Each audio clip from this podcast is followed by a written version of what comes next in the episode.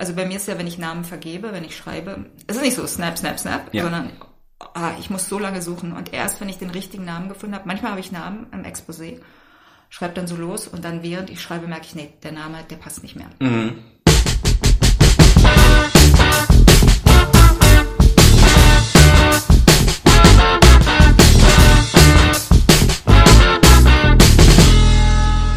Hi, hier ist Redbug Radio mit Katrin und Heino. Diese Folge hier ist eine von mehreren Episoden dieses Podcasts, die sich mit dem Thema Identität beschäftigen. Nachdem wir zunächst ein bisschen über Authentizität gesprochen haben, behandeln wir in dieser Folge eine Sache, die die meisten von uns schon seit der Geburt an an sich haben, und zwar den Namen. Hi Katrin. Hi. Ich habe mal gehört, mir hat ein kleines Vögelchen gezwitschert, dass man Gesprächseinstiege immer gut finden kann über Sprichwörter. Kennst du den Spruch Nomen est Omen?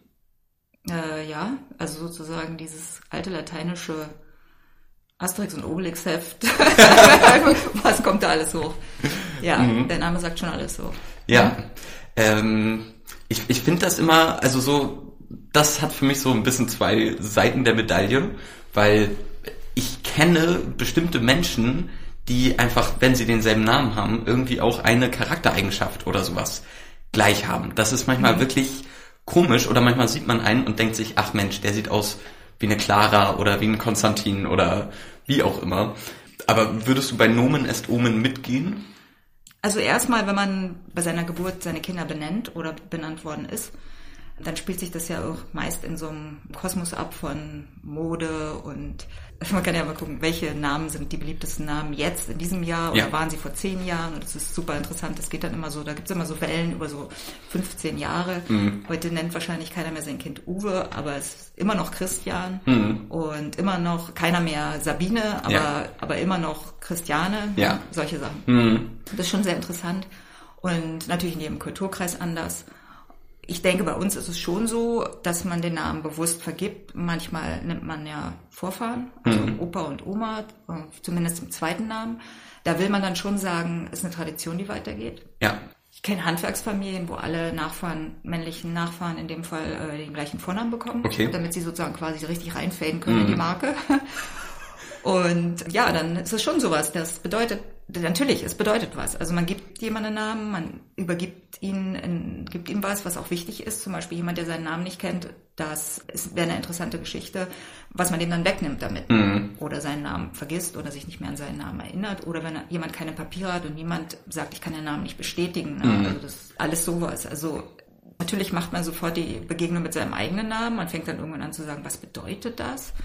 Äh, Habe ich auch gemacht. Irgendwie Katrin kommt von rein ursprünglich und klar. Ja. Alles, was mit Katharina, also natürlich der alte, die alte Namensform ist dann eben Katharina mhm. und glaube ich auch aus dem Lateinischen. Katharsis. Von, ja, Irgendwo. genau. Alle diese Wörter gehen auf dieses zurück, also rein, klar und ähm, ist ja dann auch schön, wenn man sagt, ich habe einen Namen bekommen, der jetzt nicht heißt keine Ahnung, irgendwas ja. Negatives. Aber ich muss sagen, du hast da auch einen, einen, kleinen Jackpot gezogen in der Namenslotterie. Bei Katrin Bongard, das klingt phonetisch auch einfach schon sehr, sehr gut. Heinrich Weber, ich kann mich bis heute wirklich nicht so sehr damit anfreunden, aber Heinrich kommt zum Beispiel vom nordischen Haganrich und das bedeutet so viel wie der Mächtige im Haus oder der Starke oh, im Haus oder so.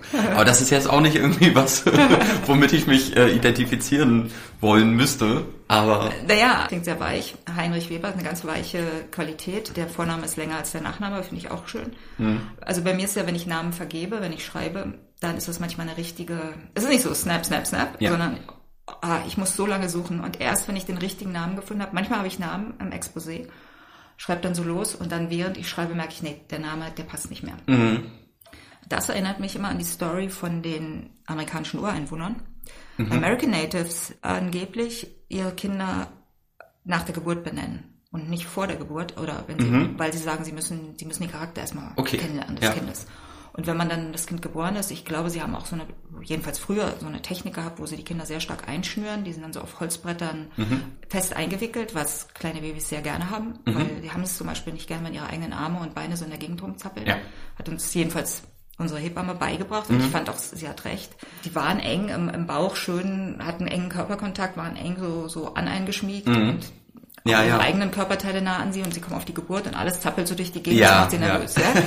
Und die American Natives haben dann also die, die Kinder stramm eingewickelt und da guckte also eigentlich die Arme an den Körper gelegt und was das Tolle ist, die Kinder öffnen dann ja nach einer Weile die Augen, so in den ersten Wochen Mhm. und, und sind dann ja eigentlich, haben dann erstmal Seeeindrücke. Ne? Ja. Also so, dass die, die ganzen Sinneseindrücke nicht auf einmal auf sie einströmen, so Bewegung, Körper, sondern nach und nach sie sich die Welt erschließen und dass, Mhm. dass auf der anderen Seite der, sagen wir mal jetzt Stamm oder die Gruppe das Kind kennenlernt und dann irgendwann entscheidet, es ist, was weiß ich, die, die zarte Taube oder der fliegende Marterfall. Ich weiß nicht, die haben Mhm. Ja. ja dann sehr blumige, sehr blumige Entsprechungen oder vielleicht auch der Sohn des starken Falken, äh, Mhm. was dann auf irgendwas zurückgeht. Oder vielleicht sogar, ich glaube, sie, manchmal warten sie sogar bis das Kind drei ist oder schon irgendwas getan hat. Also Okay, ja. der, der den Stein hat fallen lassen. Oder ich weiß nicht. Also da möchte ich mich nicht zu weit vorwagen. Erstens glaube ich, dass sich das wahrscheinlich jetzt auch geändert hat zum Teil. Aber da ist es dann eben auch wichtig, zu welchem Volk gehöre ich, zu welchem Stamm und dann zu welchem, zu welchem Tribe, zu welcher Gruppe, zu welcher Familie und so. Und mein Name soll dann ganz eng mit mir zusammenhängen, mit meiner Charaktereigenschaft, die man, die man eigentlich nicht voraussetzt, so wie wenn du kriegst den Namen so nach dem Motto, hier hast du, ne? Und du Ja. sagst, ich fühle mich gar nicht so, weil dort war es eben mehr so wie, du wächst in den Namen rein. Mhm. Wir haben das Gefühl, wir erkennen da was und geben dir diesen Namen, damit du auch noch besser der werden kannst, der du bist. Ja, ich find's, ich find's unfassbar interessant. Man könnte sich da wirklich stundenlang drüber unterhalten. Du meintest ja zum Beispiel, ähm, was ja fast schon im en contraire steht zu dem, äh, zu der Namensgebung der äh, Native Americans, dass du zum Beispiel äh, Lenny im Bauch schon äh, charakterlich gespürt hast, weil er da ein bisschen mehr als sonst rumgezappelt hat oder so. Also man, ich hatte den Eindruck, dass ich meine Kinder schon mh, Charakter, sagen wir mal so, man hat so eine Essenz von einem, von einem Charakter. Also das, was man vielleicht Charakter nennt, wenn jemand auf der Welt ist und was du auch sagst. Man sagt, das ist dann eine Clara oder das Ja. ist dann eine, kriegt so ein Gefühl von einem, von einer Grundstimmung. Und jetzt sage ich mal, das war bei mir jedem meiner Kinder anders. Und die hat sich so übertragen, auch auf mich in der Zeit. Ich hatte immer stärker, hatte ich das Gefühl, ich lebe mit jemandem zusammen, dessen Launen und auch Stimmungen ich mit erlebe. Und manchmal auch der, diejenige in mir ist stärker, als, also hat einen stärkeren Willen im Moment. Ja. Ich lege mich ins Bett und was weiß ich, Isabel war so eine Kandidatin, die gesagt hat, ich will mich noch bewegen und das hieß, dass ich mich bewegen muss. Ja. So, so kam mir, das kam mir jedenfalls bei mir. Okay. Das waren lange, lange Diskussionen, bis wir die benannt haben. Der Name sollte schon auch eine Möglichkeit sein, eine Identität zu finden. Und für mich war es wichtig, dass sie keine deutsche, sondern eine europäische Identität finden können mit dem Namen. Wir gehen jetzt nicht auf diese urdeutschen Namen zurück, obwohl ich das Ja. sehr schön fand und sehr modern waren auch in der Zeit. Jedenfalls nicht, wenn sie nicht so, eine, so, einen, so einen europäischen Swing haben. Ja. Was weiß ich, wenn du Arthur nennst, ist im Deutschen klasse, funktioniert im Englischen, Französisch. Französischen, alles super. Also so, so haben wir gesucht nach den Namen. Ja. Simon, Simon, das ist alles klasse. Und dann was auch so ein Gefühl von, wie der Klang zum, zum Kind passt. Ja. Also ob man das Gefühl hat, der Klang fängt eigentlich so was von der Persönlichkeit ein. Es ist dann ja so, dass man dann im letzten Moment vielleicht auch nochmal anders entscheidet oder umentscheidet oder so das Gefühl. Es muss genau wie bei einer, für mich, wie, ist, wenn ich, wie gesagt, der Prozess ist eigentlich genauso umfassend, wie wenn ich ein Buch schreibe und mm, das Gefühl habe, ich muss in diesen Charakter reinkommen. Dann Mhm. brauche ich einen Namen, der passt und mit dem ich mich anfreunde. Also ich könnte die Namen meiner Kinder nicht so richtig verwenden, könnte ich nicht verwenden. Das wäre zu Als- nah. Da würde ich immer reinrutschen in die Ja, glaub ich. Persönlichkeit. Also ich, ich stelle mir diese Frage oft, wie ich meine Kinder nennen würde oder was so die schönsten Namen sind, die man so hört oder aufschnappt irgendwo irgendwie. Aber ich glaube, ich bin da eher auf deiner Seite, dass man damit ein bisschen warten sollte, bis man irgendwie eine Ahnung hat, wie das Kind so drauf ist. Eine Sache, die ich glaube ich auch nicht könnte, ist, den Kindern einen Namen zu geben von einer Person, mit der ich irgendwann schon mal was zu tun hatte.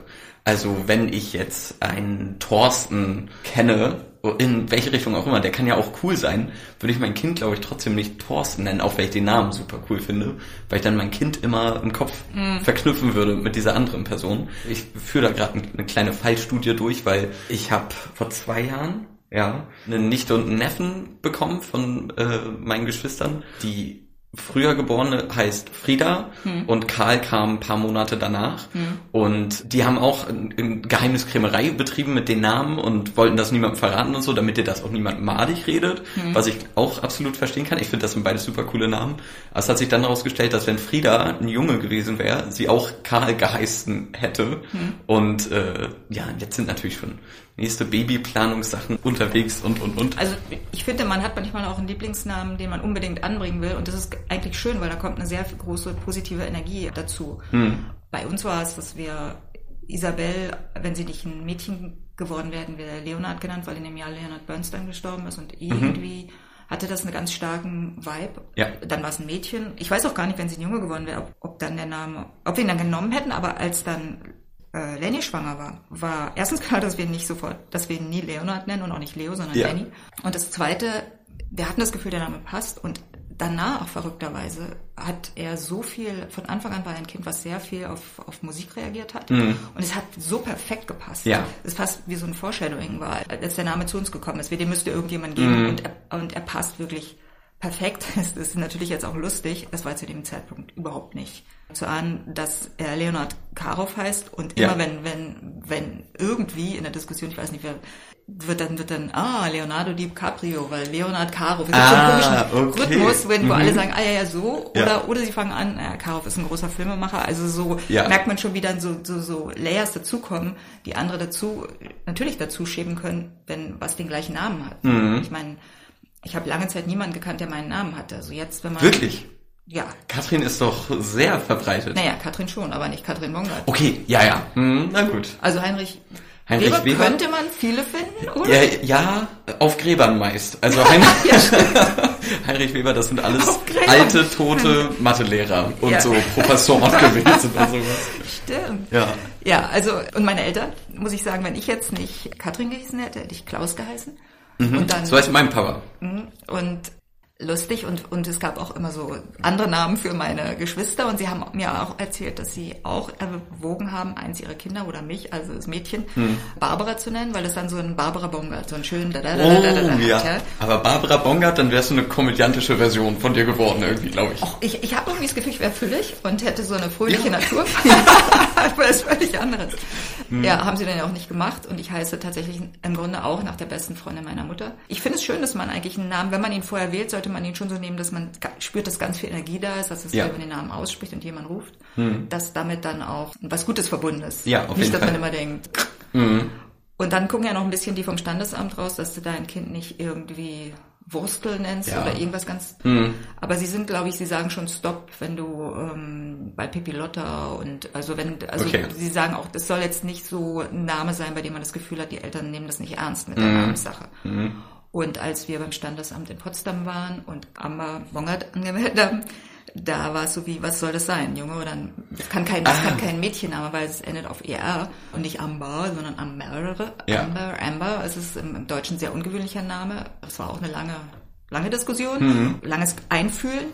Und dann haben wir ihr am Standesamt einen zweiten Namen gegeben, den wir parat hatten für den Fall der Fälle. Ja. Und Amma Marie Bonger, das ist natürlich auch ein schöner Rhythmus. Ne? Absolut. Und viele nennen sie so, weil es eben, weil es dann in so eine schöne da, da, da, mhm. da kriegt.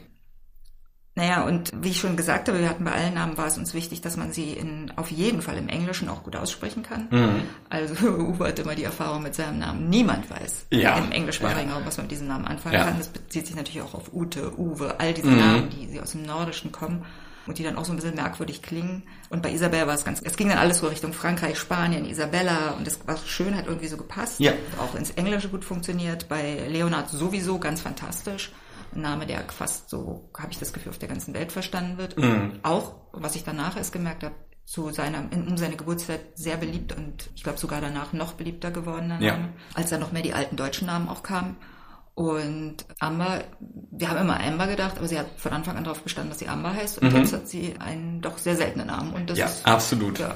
Super schön auch. Also naja, es heißt Bernstein. Irgendwie ja. war uns dieses sonnige, warme. Ich habe sie am Anfang ganz viele orange Sachen angezogen, weil sie so eine, so eine, sie hatte so eine sonnige Energie mhm. in mir. Ja.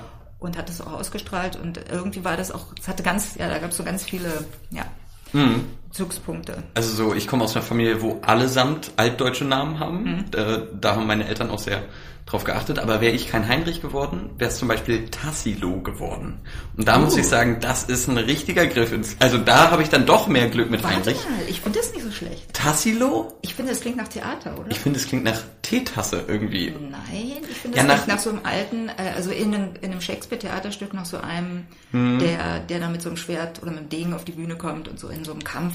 Ja, da True, true, okay. Oh. Ja, ja, ein bisschen Meine, Mein Bruder hat seinen Sohn äh, Titus genannt. Mhm. Und ich dachte so, Do, Haumram, richtig guten Namen. Ja. So, was selten ist, was trotzdem sofort einem so eine Assoziation in einem abruft. Mhm. Klingt sehr klassisch, ist aber auch einfach, nicht dieses ich heiße Patrick mit YSZ äh, oder ja. Philipp, äh, wie man spricht, Doppel-P, äh, ja, L genau. und... ja, mein anderer Bruder heißt Philipp und mhm. da ist auch immer Philipp ohne E am Ende, also nicht Philippe, wie es im Französischen ist. Ja. Und mit, mit zwei P, mhm. weil offensichtlich Philipp und Philipp nicht unterscheidbar ist mit dem Doppel-P oder dem einen P ja. am Ende. Solche Sachen, ja, hm, Auch krass ist, wenn man dahingehend einen Schritt weitergeht und sich irgendwie von der ersten Identitätszuschreibung, die man von der Geburt an bekommt, löst. Also ich habe letztens erst gehört, dass sich jemand umbenannt hat, einfach auch ganz offiziell. Irgendwie und das von von einem wirklich normalen Namen in genauso normalen. Also ich glaube von Sophie zu Clara oder irgendwie mhm. sowas. Und ich dachte mir auch, okay, krass. Also es geht ja auch, du kannst dich ja einfach den, deinen Namen ändern. Aber. Also Isa hatte eine Freundin in der mhm. Schule, die hatte von schon als Kind gesagt, sie hat, der Name passt nicht. Mhm. Und ich meine, wir haben das heute mit äh, Geschlechtszuschreibung. Absolut. Ja. Und dann hat sie darauf bestanden, dass man sie anders nennt. Sie hat ihren eigenen Namen sozusagen festgelegt. Ich kannte sie auch nur unter dem Namen. Mhm. Sie hat mir irgendwann erzählt, die heißt eigentlich ganz anders, das ist ihr erfundener Name. Und dann irgendwann, glaube ich, haben sie auch es eintragen lassen oder geändert. Mhm. Jedenfalls, dass es offiziell ist. Das ist ja eine wichtige Sache und einer der wichtigsten Schritte bei Transgender Menschen, die auch dann ihr Geschlecht wechseln wollen, also auch wirklich auf woanders ankommen wollen, vielleicht jetzt von Frau zu Mann oder Mann zu Frau, mhm. der Moment, wo sie dann ihre neuen Papiere haben und ihren neuen Führerschein und alles auf den neuen Namen eingeschrieben ist. Das ist wie so eine Neugeburt. Absolut. Weil vorher ist es so, sie sind ja ständig entlarvbar, sage ich mal, und wollen das ja auch nicht. Egal wo ja. dort angeguckt wird. Mhm. Also der Name gehört in mehrfacher Hinsicht wirklich zu der eigenen Identität. Hm, hm. Ich finde es auch spannend, also wann der Moment einsetzt, wo man den Namen gleichsetzt mit das bin ich. Das frage ich mich zum einen bei Tieren, ob das da überhaupt der Fall ist. Also du kannst ja einen Hund, hört ja auf seinen Namen und kommt mhm. zu dir. Mhm. Das kann, er, er kann es ja aber auch als Kommando verstehen, von wegen, so, wedel ja. mit dem Schwanz und komm zu mir. Also ich weiß nicht, ob Bronco, der Hund von meinem Bruder, wirklich denkt, ich bin Bronco. Hm. Oder wenn du Bronco rufst, dann äh, tappst er zu dir. Also unser Hund, wenn man seinen Namen sagt, richtet er sich auf, mhm. weil er das Gefühl hat, als würde er wissen, dass es um ihn geht. Ja. Aber er macht keine Aktion, er hört erstmal und dann wartet er, was kommt. Mhm.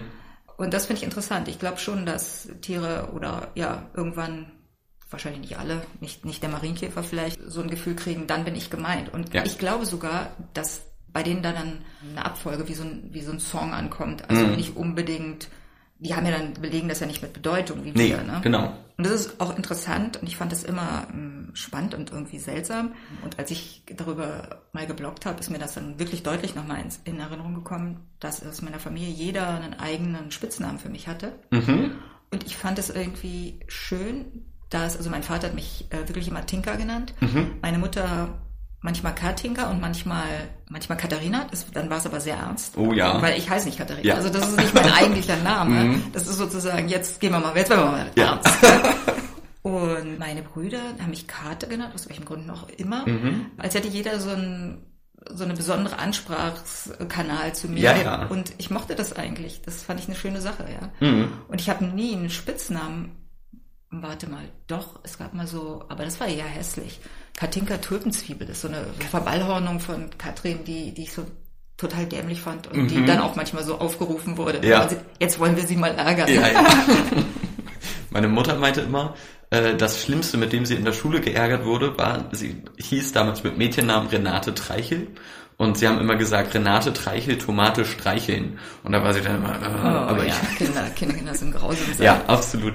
Aber so, ich habe eine lange Historie von Spitznamen hinter mir, mhm. die irgendwann in äh, meinen ersten Künstlernamen gemündet sind. Aber den einzigen, den ich aus Kindheitstagen so wirklich mitgenommen habe, das war Heiner und den, den habe ich da gelassen. So, ich akzeptiere es auch nicht so wirklich, wenn mich jemand in Potsdam Heiner nennt. Hm, das ist ein ganz anderer Name. Genau, ja, auf jeden Fall. Und die, die in MacPom, die Heiner so. kennt keiner. Genau, ja, ja. die mich in MacPom noch so aus, aus dieser Zeit kennen und mich Ja. noch so nennen, gar kein Problem. Das fühlt sich auch natürlich an. Aber Ja. wenn jetzt äh, Luki oder Amber ankommen und sind so, hey, Heine und bla bla bla, dann merke ich schon, ah. Ach so, okay. Aha. Aber also so zum Beispiel, ich habe irgendwann wurde es dann zu Heino, dem Spitznamen, Ja. mit dem ich heute noch gehe, Ja. äh, von dem ich mir nicht so wirklich Gedanken drüber gemacht habe. Aber ich finde, es geht. Die einzige Assoziation damit wäre vielleicht der alte Schlagersänger, aber meine Güte, sei es drum. Ein Kinderstar, den wir, wenn er auf einer Fernsehzeitung war, immer die Augen ausgestochen haben. oh Gott, echt? Naja, Entschuldigung, ja. Mhm. Ich habe zwar das Gefühl, das habe ich schon tausendmal erzählt, also wäre es jetzt zum zweiten Mal oder fünften Mal. Ja, ja. Das ist, war halt eigentlich so der Muster, der Musterjunge. Ja. Ich meine, er war ein Kind und hat dann immer Mama und Weinen und hat immer alle gerührt und man war so wie, äh. du machst uns das Leben hier schwer. Mhm, Ja, auf jeden Fall. Aber vielleicht was das angeht, also eine, eine Selbstnamenszuschreibung, hast du mal überlegt, einen Künstlernamen zu verwenden? Also ich habe jetzt auch im Vorfeld des Podcasts darüber nachgedacht, dass Rapper sich ja Namen geben. Ich bin ein großer Eminem-Fan. Und ich meine, er ist der Marshall Mathers? Marshall Mathers ist ja ein richtig- richtiger Name. Ich wollte schon gerade sagen, warte mal, oder war das auch schon wieder? Und dann hat er noch einen zweiten Künstlernamen, Slim Shady? Slim Shady, genau. Und das sind, das muss man halt auch verstehen. Im Grunde gibt er sich keinen Namen, sondern er macht sich dann selbst zu dem künstlerischen Projekt. Ja. Das ist schon auch etwas, wo er sagt, er schlüpft wie ein Schauspieler eine Identität, er nimmt eine Rolle ein. Ja. Und in die spielt er dann auch. Ich glaube nicht, dass das zu Schizophrenie führt und auch nicht, dass das, er ist damit in einem kulturellen Umfeld, wo das sozusagen üblich ist und wo man das macht, wo man fast sagt, du kannst nicht mit deinem normalen Namen kommen. Ja. Obwohl er ja auch, glaube ich, unter seinem normalen Namen Platten veröffentlicht hat. Aber man hat dann vielleicht, und vielleicht ist es als Künstler manchmal das Bedürfnis, dass man einen Teil seiner Persönlichkeit, na nicht abspaltet, aber irgendwo hinpackt und sagt, wenn ich dann den Namen habe, dann agiere ich ein bisschen anders. Ja. Dafür habe ich sehr viel Sinn. Und ich muss sagen, und, und das sage ich auch allen, die Autoren sind, die über ein Pseudonym nachdenken. Man denkt immer über ein Pseudonym am Anfang nach, ganz einfach, weil man kompletten Schiss hat, daraus zu treten mit seinen Sachen. Und für etwas einzustehen. Und je weniger man kann, oder je mehr man am Anfang steht, desto größer ist das Bedürfnis, sich irgendwie zu verstecken, weil man dann ja letztendlich sagen kann, naja, es bin nicht ich. Ja, ja, ja. Und ich habe das erst auch als, dachte mir auch, gib mir auch so einen Tarnumhang. Mhm. Habe dann auch tausend Sachen probiert mit meinem Namen, bis hin zu den Geburtsnamen meiner Mutter anzunehmen, Mhm. mich Katrin Kaufmann zu nennen. Das klang auch irgendwie so, klang irgendwie gut. Und dann habe ich irgendwann gedacht, das ist ein Teil dieses Prozesses, Kunst zu machen. Und Schreiben ist für mich Kunst. Und dann passt ein falscher Name nicht. Künstlername oder ein Penname oder Mhm. ein Pseudonym wäre für mich nicht gegangen.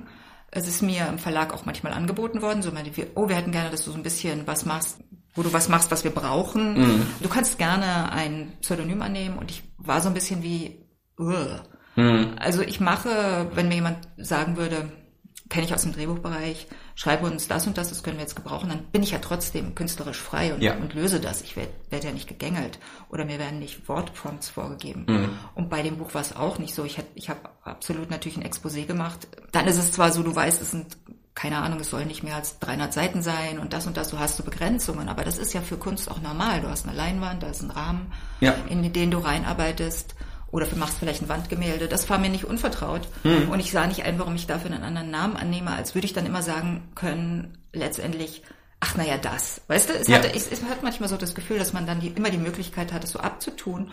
Und ich dachte mir so, diese, diese Haltung sollte ich nicht haben, nicht bei meinen Dingen, die ich in der Welt überhaupt in die Welt gebe. Weißt du, so wie, ach, den Plastikbecher, den hat doch äh, Katrin Kaufmann in, in, Ja. ins Meer geworfen. Nein, Katrin Bungert würde das nie machen.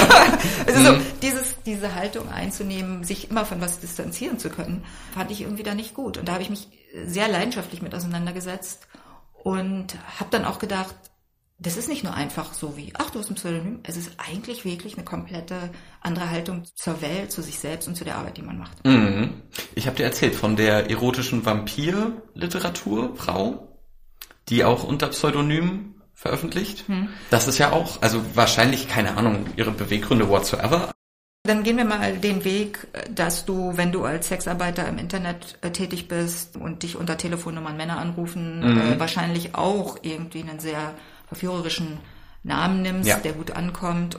Da wirst du dich dann auch nicht, keine Ahnung, Hannelore nennen, ja? Ja. Sondern du wirst was wählen, wo die meisten was sehr französische Namen, Ja. die gut klingen und mysteriös sind. Also, und äh, ich zu kenn deinen ihren Nachnamen nicht, aber- passen, erstmal. Mhm. Ja.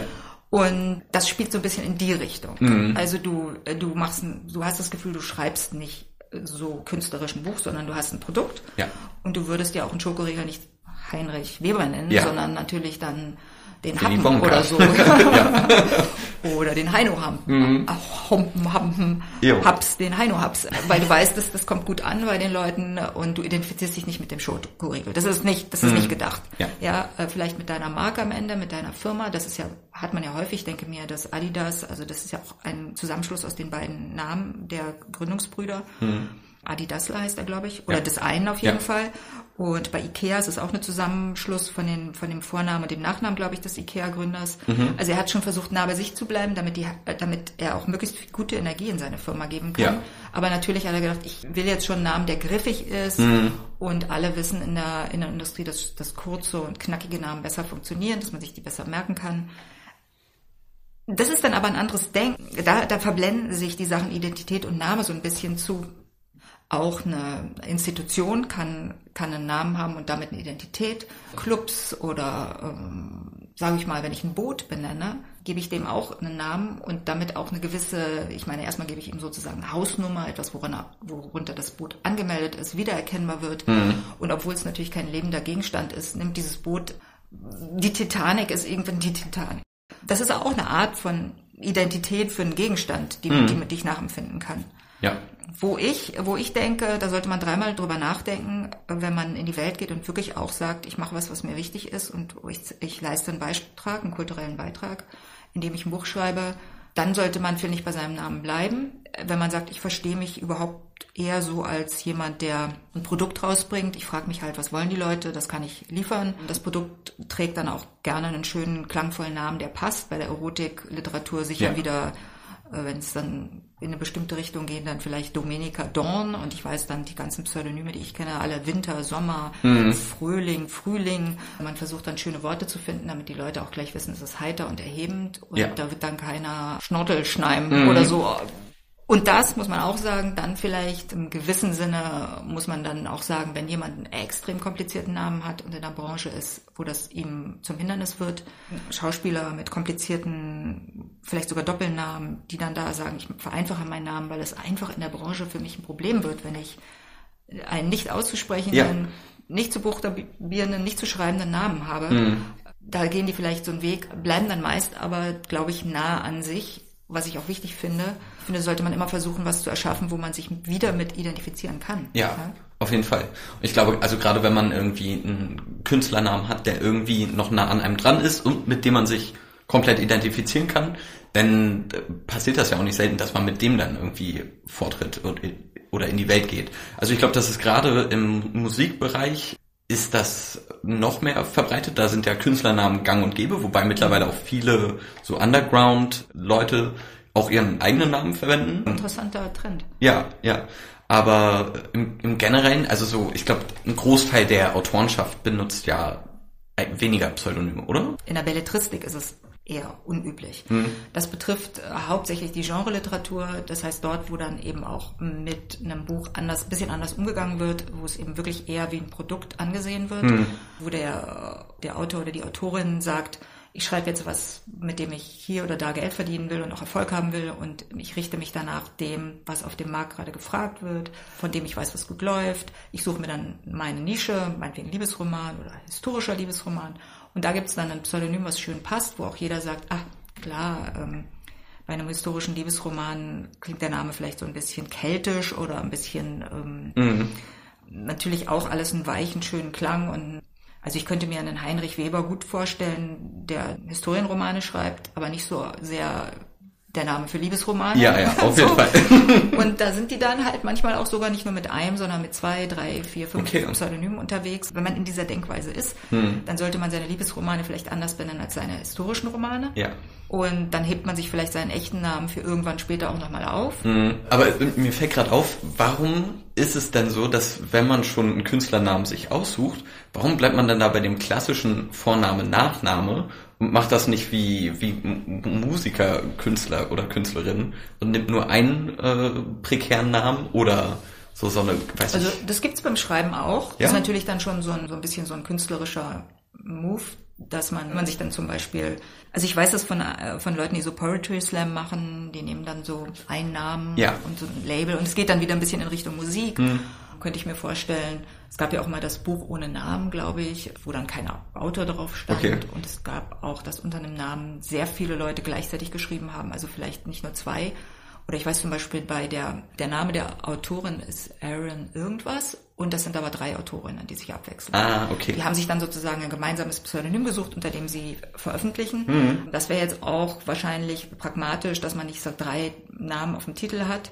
Und bei all diesen Literaturarten geht es nicht so sehr darum, dass ein Künstler seine persönliche Handschrift hinterlässt, sondern dass man sich Projekt vornimmt und das Projekt dann im Grunde nennen kann, wie man will. Es ist ein bisschen was anderes. Ja. Ja. Also niemand erwartet dann, glaube ich, Identität oder Authentizität in so einem Text, sondern erwartet vielleicht eine, zwar eine Haltung, glaube ich schon, die erwartet man vielleicht in jedem Buch und eine, eine gewisse Message im Sinne von, ähm, so sehe ich die Welt, aber äh, nicht tiefergehende Einblicke in Persönlichkeit oder über Biografie oder whatever. Ja, ja. Also wenn du das sagst gerade, fällt mir auf, dass ähm, es gibt oder gab einen Politiker, den es aber nie gab. Also in der Politik hat sich eine Kunstfigur eingeschlichen, unter dessen Namen, glaube ich, bis heute teilweise, wenn jemand mit seinem eigenen Namen dafür nicht stehen möchte in der Politik, Gesetzesentwürfe vorgeschlagen werden. Der- Name Lustig. ist Jakob Maria Mierscheid und der, der wurde von äh, Kollegen und Kolleginnen aus der SPD, glaube ich, Ja. ähm, ins Leben gerufen, Ja. in Memorium an äh, irgendeinen Kollegen von denen, der halbwegs ähnlich hieß. Ja. Und äh, unter diesem Namen, also diese Figur gibt es nicht, taucht aber auf dem Papier Ja. des Öfteren irgendwo auf. Und so, das ist halt praktisch ein politisches Pseudonym. Naja, also wir haben ja, also im Englischen gibt es das dann eben auch, wenn jemand keinen Namen hat, dann gibt man ihm, dann sagt man ja immer John Doe oder wie heißt die weibliche Form? John Doe? Naja, man gibt dem sozusagen so einen Kunstnamen. Ach so, ja, okay. Oder, oder sagt, es ist dann so, dass man eigentlich immer versucht, jemanden zu benennen. Hans Mustermann. Ne? Ja, also, ja. Wenn, wenn wir immer auf jeder Karteikarte haben wir so ein, was, wo man weiß, das ist jetzt kein echter Mensch, Mhm. das ist der jemand, der da reinspringt in die Lücke. Kann all jeder Name stehen. Ne? Mhm. Vielleicht äh, so langsam last but not least. Katrin, ich würde dich kurz mitnehmen auf die Ent meine Entscheidungsphase zu meinem Pseudonym, wenn du da Lust drauf hast. Es stehen noch fast zwei zur Debatte, aber ich habe ja erzählt, mein der Name, mit dem ich hier in Potsdam gestartet bin, als wir hierher Ja. gezogen sind, war irgendwie seit Tag zwei Heino. Den habe ich bekommen und daraus wurde sofort Heino the Rhino irgendwie. Und mit diesem Namen bin ich äh, bis vor ein paar Wochen gegangen, weil als wir dann unsere erste Musik angefangen haben zu Ja. releasen, dachte ich mir, Heino the Rhino passt unter diesen Titel von Boys Who Cry Ja. nicht mehr ganz so wirklich. Und es ist mir zu sehr Tyler the Creator. Wie auch immer, ich bin ein wenig auf Forschungsreise gegangen, die zwei Klicks gedauert hat, weil irgendwie wurde ich sofort fündig. Und zwar äh, bin ich auf der Wikipedia-Seite von Heinrich dem Vierten gelandet, welcher einer der einflussreichsten Könige, Könige und Mathelehrer mit dem Namen Heinrich äh, war. Und er hat angefangen in, äh, im spanischen Navarra und er war bekannt als Reino de Navarra. Reino ist scheinbar Spanisch für König. Und ich dachte mir, aus Heino the Rhino und dem guten Heinrich IV. könnte man Rhino Navarra machen. Und ich glaube, der funktioniert im Deutschen wie im Englischen. Und ich glaube, der wird's. Der andere wäre Buffer Bello. Und das ist einfach das erste Kuscheltier, was ich hatte und mal im Urlaub vergessen habe. Aber Aber jetzt mal eine Frage, wozu brauchst du da, ähm, ihr habt ja einen Gruppennamen. Mhm. Ja. Und dahinter, wozu brauchst du da noch was anderes? Naja, also man, wenn man mal ein Solo-Projekt macht oder whatsoever, ist das, glaube ich, gar nicht verkehrt. Man muss ja auch immer ranschreiben, wer da welchen Part hat oder wer. Das, das, mit aber da könnte ja drauf ist. stehen Heino oder Heino Heinrich Weber stehen. Da könnte ja, oder könnte auch Heino Weber stehen. Ja, das wäre mir zu wenig, muss ich sagen. Ich, Wie, zu wenig. naja, hm, nicht cool genug. Weiß Jetzt nicht. kommt. Pimp, Also, Pimp Your Life with Your Name. Äh, und da sind wir an einem wichtigen Punkt bei Identität. Ja. Du musst deine Einfachheit oder das, was, was du nicht für ausreichend hältst, und der Heinrich, ich meine, ist ein starker Name, Ja. ähm, musst du wirklich embracen. Das ist eine ganz wichtige Sache. Ja? Also ich, Heino oder Heinrich, ich finde es einen coolen Namen. Tut Mhm. mir leid. Und ich würde, wenn du sagst, ach, der Nachname, es kommt mir so ein bisschen nicht richtig in der Branche vor, was kann denn besser sein, als wenn du einen Namen hast, den du claimst? ja, ja, auf jeden Fall. Weil ich meine, ich weiß, haben wir beide bei Clubhouse waren wir bei Deadmouth, der dann irgendwann mal sagte, äh, warum heißt er Deadmouth? Weil, weil, was, was war das, Jay-Z oder was vergriffen war, aber dann hätte er auch so ein Konglomerat aus seinen Vornamen gemacht. Ja. Ich meine, ja. Und dann hat er sich irgendwie gesagt, hm, jetzt gebe ich mir einen anderen Namen. Und es funktioniert auch und er, kann damit gehen. Trotzdem, ich hätte nichts gegen den Erwachsenennamen, ja, also mm. jetzt so, weil ja. er ist halt jetzt erwachsen. Ja, und ja, ja. ich nehme ihn ernst, ich möchte ihn ernst nehmen. Und der Name macht ihn immer mehr für mich in meinem Auge immer noch so zu so einer Mickey Maus. Und mm. warum? Ja? ja. Warum nicht Heinrich und vielleicht noch Heinrich der Große, weißt du so? Ja, ähm, ja auch spielerisch mit seiner Identität umzugehen, mm. statt sie irgendwie mit so ich heiße Superman und alle sagen dann, weißt du, du, du, du mhm. hast dann das Phänomen Big, Big Name and, and, and Small Entrance. Ja, ja, auf jeden also, Fall. Also warum nicht sagen, ich komme ich komm so ganz, wie ich bin, ja, mhm. und sei da und überrasch die Leute von deiner Greatness, in dem in dem es immer noch besser werden kann. Ja, auf jeden Fall. Okay, ich glaube, das nehme ich mir zu Herzen. Vielleicht wird es auch nur Heino. Aber wenn dann. Ich find's, ich meine, in der Musikbranche, mhm. da brauchen wir doch mal einen neuen Hatten. Ja, es. oh, oh Gott, Heino featuring Heino, make it happen. ja. Mal gucken, wo der Hase hinläuft. Ja. Katrin, vielen, vielen Dank. Name ja. und Identität. Äh, wir machen in dieser Reihe noch weiter mit Sprache und Identität. Und oh ja, das wird auch schön. Absolut, ich freue mich schon sehr. Hm. Und bis dahin, erstmal ciao. Ja, ciao.